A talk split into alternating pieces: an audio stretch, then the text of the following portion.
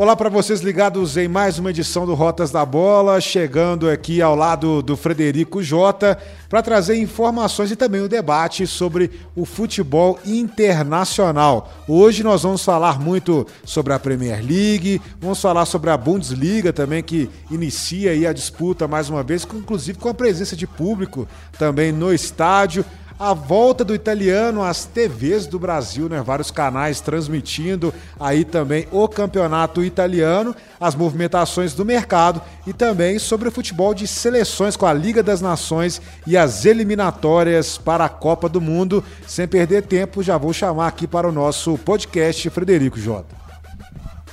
Um abraço, Josias, um abraço a todos os ouvintes do Rotas da Bola. Vou começar a falar da minha ilha querida, Josias. Falar da Premier League.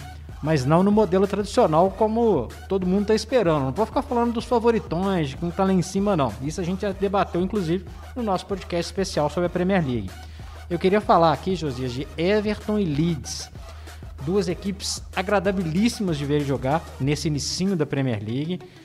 Interessante o ressurgimento no Everton do Rames Rodrigues, Claro, alguém maluco vai falar, pô, mas o cara jogou dois jogos. Calma, gente. Mas o Inicinho é muito, é muito promissor. É um time que tem o Diocorrê, tem o, tem o Alan brasileiro ali no meio de campo também. O Calvert-Lewin está sendo muito beneficiado da melhora óbvia técnica da equipe de Liverpool. O Richardson cada vez com um papel mais importante, mais protagonista. Então, Gostei muito de ver o Everton jogar. Venceu o Tottenham fora de casa e venceu o West Bromwich por 5 a 2 na segunda rodada, mas com um futebol interessante. O Everton, tradicionalíssimo, com vários títulos aí na sua galeria, precisava de um algo diferente.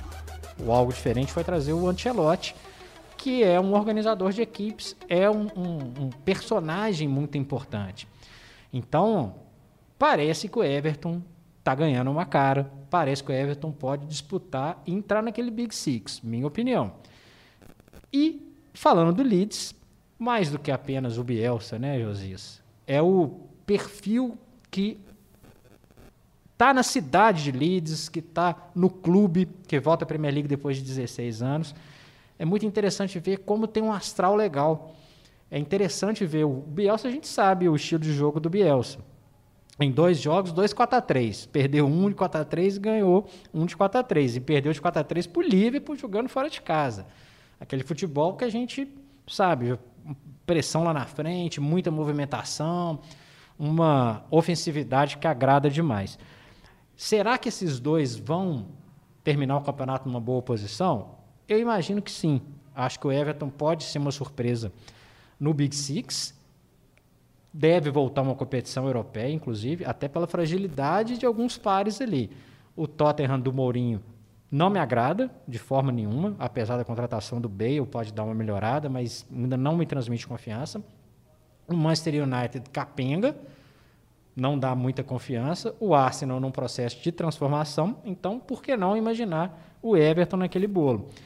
E o Leeds pode-se fazer uma campanha do estilo Overhampton, estilo Sheffield United da última temporada, que chegou a brigar ali no quinto lugar, deu uma suspeita ali, pô, será que vai brigar pela Liga dos Campeões? E de repente voltou um pouco para para aquele nem meio de tabela, né, para a primeira metade da tabela. Acho que a, a tendência é que esses dois consigam fazer boas campanhas. E aí uma passada rapidinha para eu passar a bola para você. Eu falei do Bale, o Bale, em boas condições, agrega em qualquer time. Thiago Alcântara não precisa de apresentar, eleva o Liverpool, inclusive, de patamar. O Liverpool que contratou também o meu parente lá, né, o Diogo Jota, pagou uma grana, pagou uma baba de, de dinheiro lá, mais de 30 milhões de libras para o Diogo Jota do Wolverhampton, um jogador que ajuda o Klopp a ter mais opções.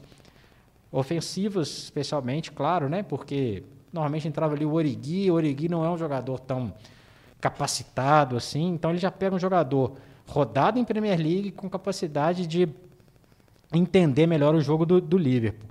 Muito interessante para te trazer para o debate é porque o Liverpool se reforçando significa que pode pensar em algo mais, não pensar só na Premier League.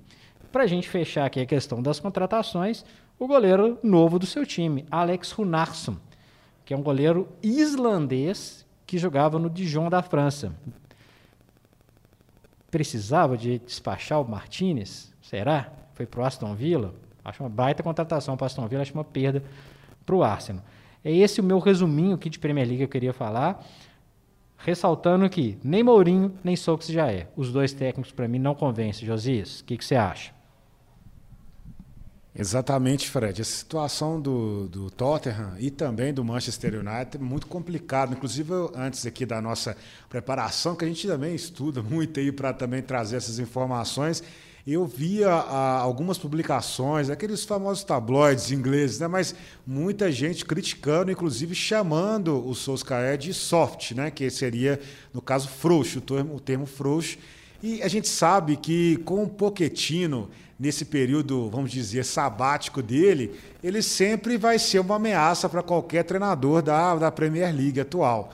E eu já vi muitas pessoas, muitos comentaristas e analistas ingleses comentando sobre uma troca de comando no United para que Pochettino assuma a equipe do Manchester United. É uma coisa que muitos estão fazendo coro ali é, no futebol inglês e, obviamente, a cada novo resultado ruim né, da equipe do United, vai começar por aquele uniforme terrível que eles estão utilizando aí para completar, né, Fred? Tinha que ter mais alguma situação no Manchester United. Realmente fica uma pressão aí para cima do Solskjaer, além da pressão óbvia para cima também de Mourinho, que, como você bem citou aí, também não me convence. É um treinador que, para mim, já está ultrapassado, inclusive antes de ele assumir o Tottenham, né, ele já estava num processo ali de quase virar um comentarista de TV, né? Ele já estava no processo de virar um comentarista de TV. E, obviamente, pelo, pela a questão da história dele, né? Foi chamado para o Tottenham, mas até agora ele não mostrou realmente a que veio. Então, eu acredito que podemos ter mudanças aí, talvez até mais rápidas do que a gente imagina, dependendo do que vai acontecer nas próximas semanas, né? Quando for afunilando, começando os campeonatos internacionais também, a gente pode ter uma, uma prova ainda maior dessa pressão para cima dos, dos, dois treinadores. E como você citou, Runarsson chegando aí ao Arsenal, goleiro de 25 anos, que atuou na Copa do Mundo. Ele foi o reserva da seleção da Islândia na Copa do Mundo. Ele jogou primeiro na própria Islândia e depois ele foi para a Dinamarca, onde atuou mais. E aí sim ele chegou ao Dijon né, e jogou mais ou menos ali uns 15, 13 jogos e o Arsenal investindo aí praticamente 2 milhões de euros para contratar o jogador. O Arsenal que agora passa a ter Leno, é, Leno Iliev e o Macy, além do próprio Runarsson. São quatro goleiros aí a serviço de Arteta. E, como você disse, quatro goleiros que, se eu pudesse, eu substituiria pelo Martinez, que terminou muito bem a temporada. É Vai fazer muita falta para o Arsenal. Eu acredito que era um goleiro que conseguiu é, assumir essa posição, mesmo que o Leno revezasse ali algumas situações de competições internacionais, também de Copas, né? Mas de qualquer forma vai fazer falta aí o Martinez. E rapidamente a gente já pode passar aqui para a Alemanha, né, Fred? Campeonato alemão que começou com a presença de público, né? Inclusive na partida do Borussia Dortmund nós podemos ver alguma movimentação do público naquelas questões de limitação de segurança, distanciamento social. E o Bayern de Munique começou o campeonato alemão do mesmo jeito que terminou a última temporada, recordando aquele aquela goleada para cima do Barcelona, né, 8 a 2, agora aplicando 8 a 0 em cima do Schalke 04. Tem como tirar o título do Bayern de Munique? Alguém pode nessa temporada tirar esse título, Fred? Ô, Josias, sinceramente não. E eu já estou falando isso na primeira rodada, né? É bom para os cornetas, né? Se acontecer uma surpresa lá, vai ter corneta aí à, à vontade. Acho pouco provável. Acho pouco provável. É um time que está numa evolução, é, num processo de evolução ainda, porque perdeu ali o, o Thiago Alcântara, mas é um time que está sempre se modificando, mas sempre numa construção muito interessante. Eu vejo o, o, o Bayern como uma equipe é, estruturada, com um padrão de jogo e com uma tranquilidade que talvez nenhum outro grande continental tenha. O Bayern sabe que ele é muito maior do que, do que todo mundo que está lá na Alemanha. Então a gente vai ver algum brilhareco ali, do, do Haaland, por exemplo, que estreou bem, estreou fazendo gols pelo Borussia, pelo Borussia Dortmund.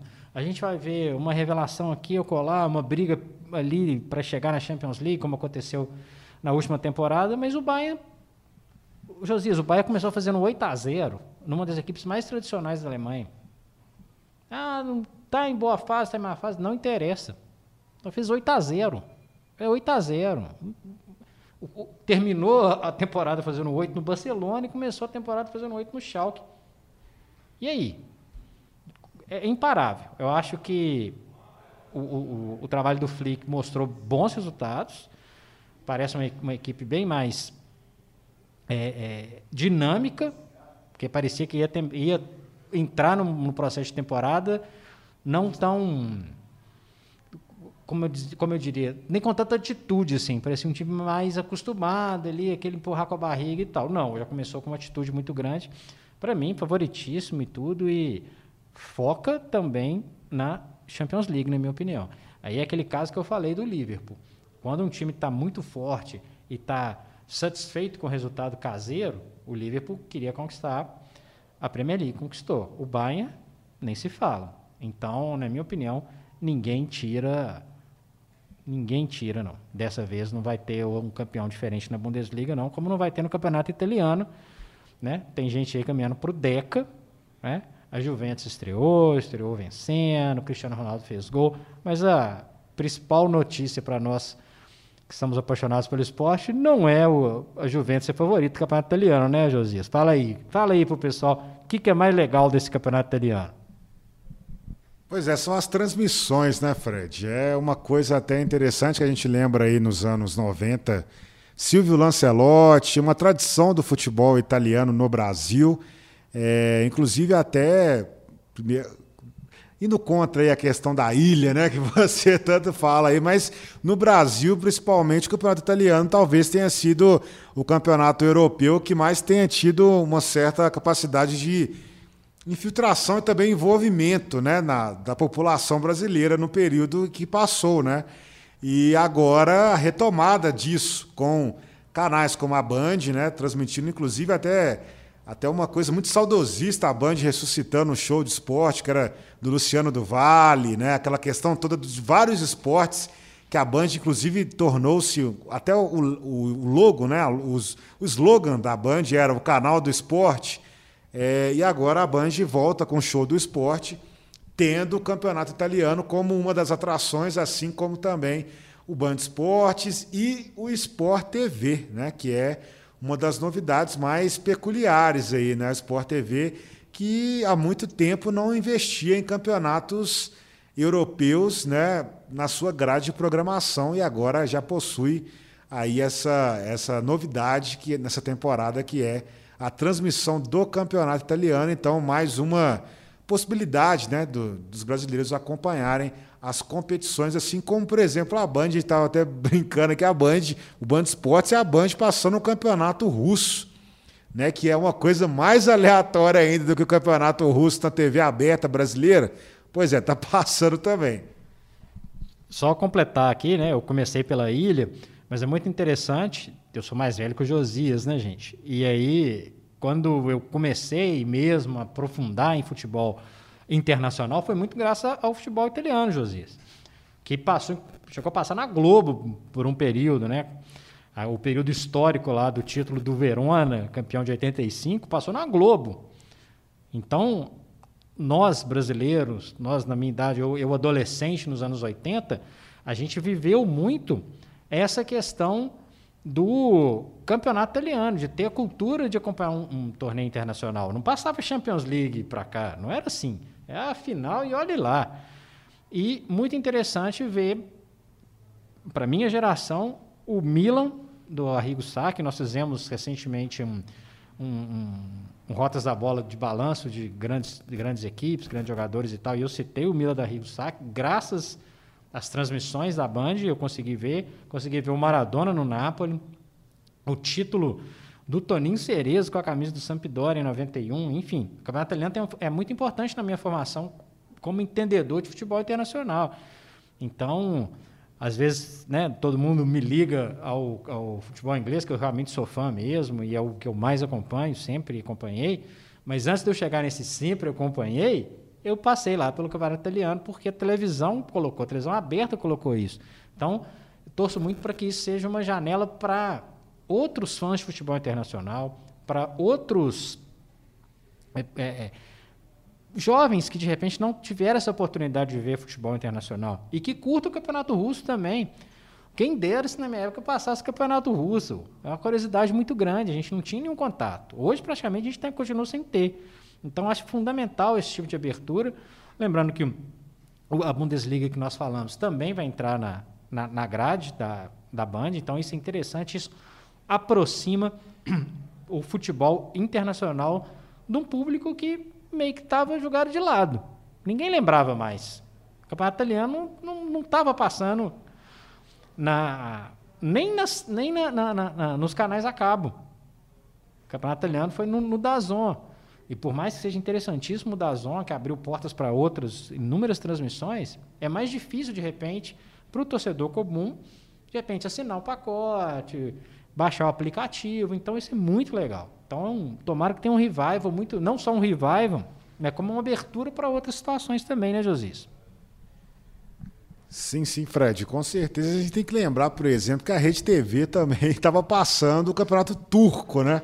Que também era uma peculiaridade bem interessante, né? O Campeonato Turco, que foi o, o Baseki, que foi o campeão, né? O Istambul foi o campeão do Campeonato Turco da última temporada e a gente viu várias partidas, Trabzonspor, Fenerbahçe, Galatasaray, clubes que no Brasil já tem até um...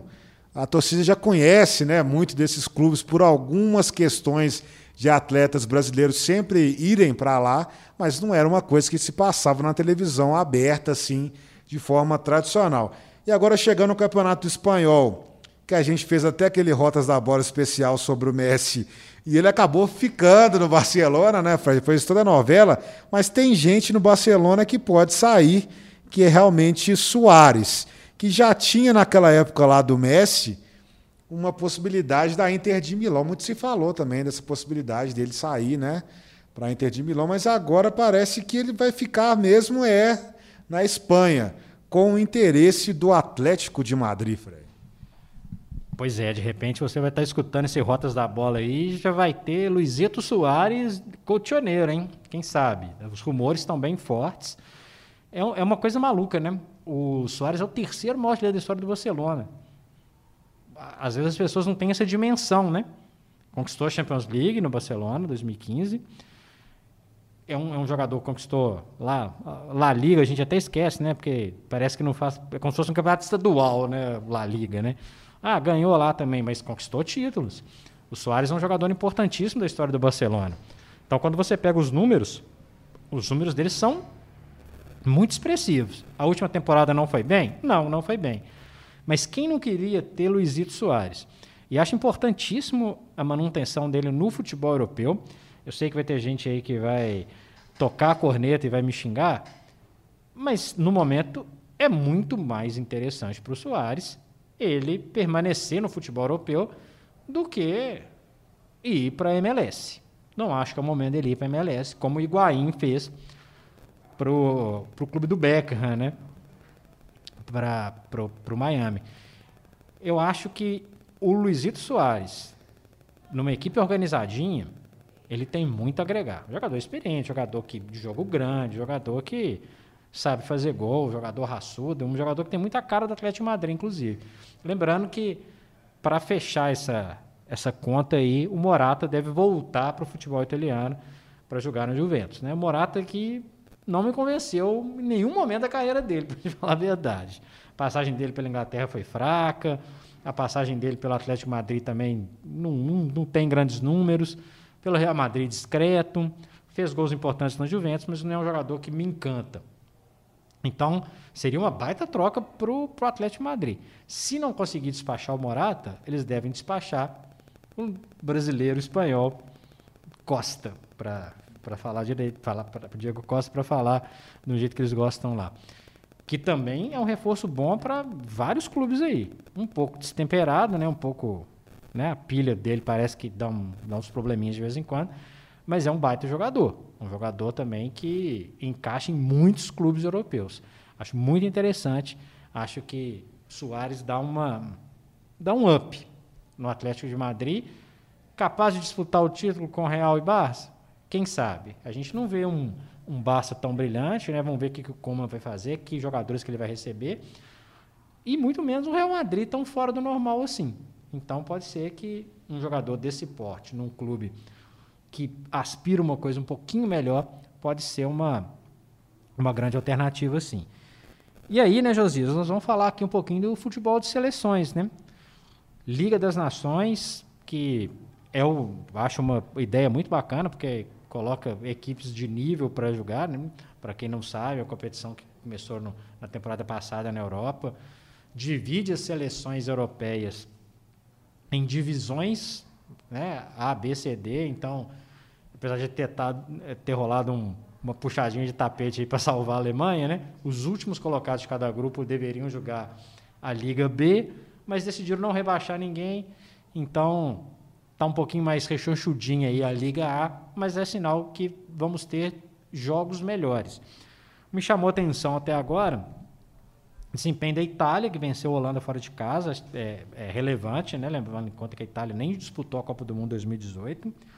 Portugal 100%, com o Cristiano Ronaldo chegando a 100 gols, ultrapassando 100 gols com a camisa das seleções, de seleções.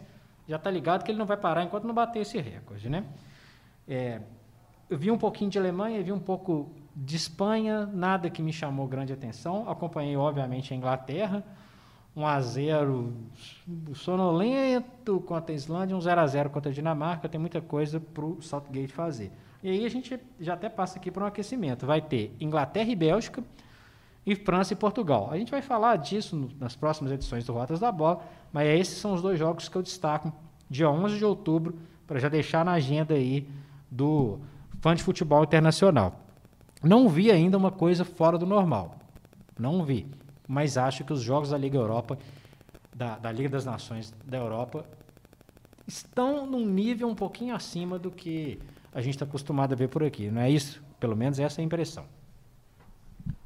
Com certeza, Fred. A gente tem que citar, né, porque o futebol de seleções ele volta num período é, interessante aí para de definições realmente, né, por causa do coronavírus também, né? Então a gente sabe que, por exemplo, a gente vai comentar aqui sobre as eliminatórias sul-americanas que elas retornam aí, no, elas iniciam na verdade no próximo mês e realmente já mostra que teremos dificuldades para o conflito de calendários, principalmente no futebol sul-americano. No futebol europeu vai ter a pausa, né, como já acontece, mas vai implicar que as seleções elas vão jogar mais em períodos.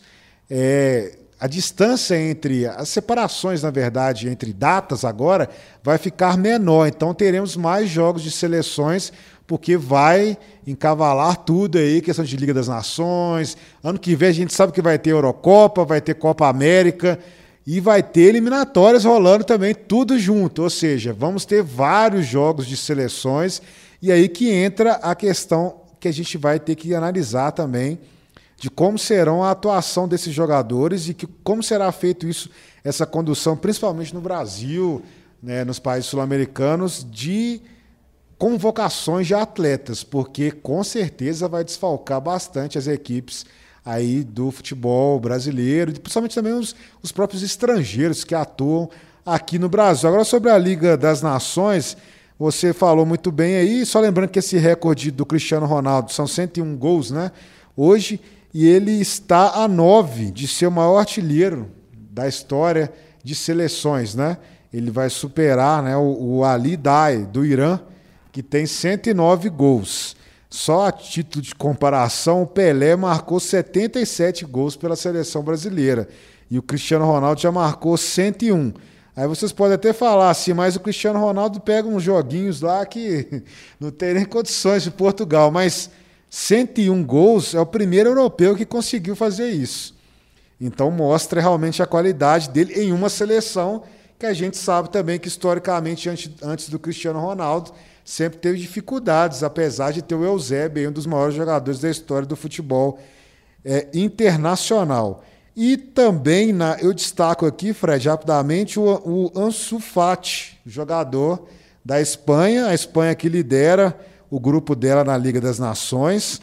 E o Ansu Fati ele entrou na goleada por 4 a 0 sobre a Ucrânia e ele marcou né, um gol. É, ele se tornou o jogador mais jovem da Espanha a marcar né, com a camisa da seleção espanhola, com 17 anos e 311 dias.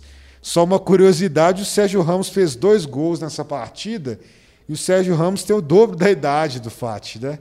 Então, isso mostra também um processo de. É, talvez um certo rejuvenescimento da seleção espanhola que viveu uma péssima Copa do Mundo na Rússia, sendo eliminada ali nas oitavas. E meu último destaque também vai para a Série B aí da Liga das Nações, que, como eu gosto de puxar saco do futebol russo, aí, eu tenho que destacar que a Rússia vem muito bem nessa Liga das Nações, desde a última temporada, né? quando conseguiu sair da Liga C para a Liga B. E agora a Rússia já estreou num grupo que tem a Hungria, tem a Sérvia tem a Turquia. A Rússia já venceu os dois primeiros jogos batendo a Sérvia, que é uma seleção considerada né, de um nível bom para o futebol europeu, e venceu também a Hungria com destaques para o Dziuba, que mais uma vez continua sendo o grande artilheiro do futebol russo, e o Mário Fernandes, que também fez um gol brasileiro, naturalizado russo, Mário Fernandes, que também segue muito bem aí no, na seleção russa. E agora eu vou deixar para você falar para o nosso encerramento, que é sobre as eliminatórias sul-americanas, né? Que elas se desenham aí para o início dela, é, delas e, como a gente citou aqui, teremos dificuldades pela frente. Lembrando que o Tite já fez a convocação da seleção brasileira, algumas surpresas aí, né, na seleção. Inclusive, até é curioso, né? Porque o Tite fez uma escalação lá, pensando na época, né, antes da, da, da paralisação devido à pandemia, e ao perder, algumas pessoas, alguns jogadores perderam vaga, como o caso do Gabigol, né? Que acabou dando adeus, mas o Tite trouxe, por exemplo, o Rodrigo. O Tite levou também Rafael Menino, do Palmeiras. O que, que você achou? O que, que, que você também imagina sobre esse início de eliminatórias? que com certeza vai dar uma, uma complicada nesse calendário sul-americano que já é bastante atrapalhado, Fred. Pois é, Josias. Antes, só destacar a presença do Bruno Guimarães também na, na seleção aí do, do Tite. Ver que está faltando lateral direito no futebol brasileiro, provavelmente, né? Porque o Gabriel Menino vai, foi convocado como lateral, né? E o titular seria o Danilo. Ou seja, ali está precisando de um processo de, de renovação. É, assim como a zaga, né? Ainda tem o Thiago Silva, que nem estreou no Chelsea ainda, ótimo zagueiro com grande história, mas na seleção será que ainda rende muita coisa? Enfim, acho que essa seleção do Tite só venha no mesmo para a gente ter uma noção. O que me preocupa na, nas eliminatórias é o seguinte: o Peru, até pouco tempo, tinha um, um, um recorde por recorde negativo e triste, né? De contaminados por milhão de pacientes, o Peru liderou aí até pouco tempo. A Argentina também teve problemas, o Boca mesmo teve inúmeros jogadores contaminados. Então me preocupa muito essa, essas viagens, e nós estamos falando de ensino de outubro, daqui a pouquinho, né? Então tem Brasil, Bolívia, Uruguai, Chile, Colômbia, Venezuela, Paraguai, Peru, Argentina e Equador. Muito difícil de fazer prognóstico, porque os jogadores estão todos com um, perfis diferentes. Tem jogadores que estão no meio de temporada, tem jogador que, os da Argentina, por exemplo, que voltaram agora com a Libertadores, ficaram seis meses parados. Difícil da gente conseguir uma. uma entender um pouquinho o nível, como que cada um vai estar. Tá. O futebol na América do Sul está todo fragmentado. A Bolívia mesmo ficou muito tempo sem, sem disputar nada, enfim. A, a situação não está tão clara para a gente conseguir fazer um diagnóstico. Pena porque eu acho que os jogos tendem a ser de um nível mais baixo do que a gente esperava. E uma outra pena, você falou do calendário, mas do impacto direto no Campeonato Brasileiro, especialmente para a gente ficar só no Campeonato Brasileiro, dos, dos convocados. Então tem um investimento muito grande dos clubes no Campeonato Brasileiro, o campeonato não para, a eliminatória vem e vão ficar os clubes aí a ver navios três, quatro jogos pelo menos com as convocações. Dá para citar o Saravia do Inter, por exemplo, foi convocado. No caso do Atlético, o Júnior Alonso, o Savarino, jogadores importantes. E por aí vai, tá? A série aí ela é, ela é longa, né? Arrascaeta, dá pra gente ficar falando aqui um monte de jogadores. É uma pena pro Campeonato Brasileiro. É um calendário que não vai mudar. É um calendário que vai ser pior, como você já advertiu bem em 2021, com a Copa América no meio do campeonato, com inúmeros jogos. Enfim, é um mix de muitas coisas. Eu temo não só pela saúde, que eu acho que é a maior preocupação, como também pelo retorno desses jogadores. Porque um jogador viaja, participa de um jogo, volta para o seu país, onde, onde atua, encontra com seus colegas, e aí? É um, é um cenário um pouco tenebroso aí do que pode vir. Né? Não, não, não, é um futuro que a gente eu vejo com tanta tranquilidade. Ah, vai lá, vai fazer um joguinho e vai voltar. Então é um, é um impacto negativo das eliminatórias que dessa vez poderiam ser repensadas. Poderiam ser repensadas. A Copa vai, vai ser em novembro, dezembro de 2022. Teria tempo de repente um outro regulamento, não sei. Mas é exigir demais. Temo muito mesmo pela saúde dos jogadores e, por que, e, e, qual o impacto que tem esse, esse convívio? Citando aí, para quem eu, eu, Peru, que, que é o país com, com, no caso de um número muito grande, vai jogar com o Paraguai. O Paraguai tem o Gatito, tem o Alonso, esses caras voltam para o Brasil, sabe? A gente começa a ficar pensando numa série de, de situações. Não é uma brincadeira. Gustavo Gomes também, né? Jogador do Palmeiras e por aí vai. Acho sério, acho complicado. Acho que o futebol pelo menos nesse momento continental, já que os campeonatos começaram a voltar, né, meio que de qualquer jeito, por que não dar um tempo eliminatório? Não é isso? Vou deixar o Josias fazer o encerramento aqui. Em breve, mais um Rotas da Bola com mais novidades. Espero que com mais notícias boas também, né, Josias? Exatamente, Fred. Agradeço a todos os nossos ouvintes mais uma vez pela participação e também a atenção aí com os nossos comentários, né? Sempre o pessoal sempre ligado aí também nas informações que trazemos sobre o futebol internacional e como bem citou o Fred, né? Voltaremos aí com mais rotas da bola, com mais é, destaques também desse início, né? De futebol europeu, futebol continental também e trazendo as informações como é, foi citado pelo menos a gente tentando trazer boas notícias relacionadas a essas operações que serão feitas para essas disputas continentais. Lembrando que continua sem público né, nos estádios, pelo menos até segunda ordem, inclusive a Liga das Nações, todas as partidas sem público. Tem que destacar que o campeonato, que a Liga dos Campeões terminou de forma bastante positiva com a questão da bolha que foi montada ali em Portugal que pode ser uma coisa a se pensar quando se fala em seleções, né? Mas o problema é trazer também esses jogadores para ficar exatamente em um local específico. Mas com certeza teremos eliminatórias completamente atípicas e pode ser que tenhamos surpresas aí também por essa questão realmente de não saber como os jogadores estarão fisicamente. E só para concluir, temos que lembrar que o calendário do futebol europeu, por exemplo, ele não parou, né? Acabou uma temporada e começou a outra. E no futebol brasileiro, por exemplo, teremos a mesma situação. Vai acabar uma temporada e vai começar outra pouco tempo depois. Ou seja, muitos jogadores estarão possivelmente um processo físico complicado. Mas isso são cenas do próximo capítulo. Encerro aqui esse podcast, Rotas da Bola. Um grande abraço a todos vocês. Continue nos seguindo nas redes sociais do Jornal Tempo, no portal Super FC e também aí na Rádio Super 91.7 FM. Deixar aqui também as honras da casa para o Frederico J se despedir também de vocês. É isso, gente.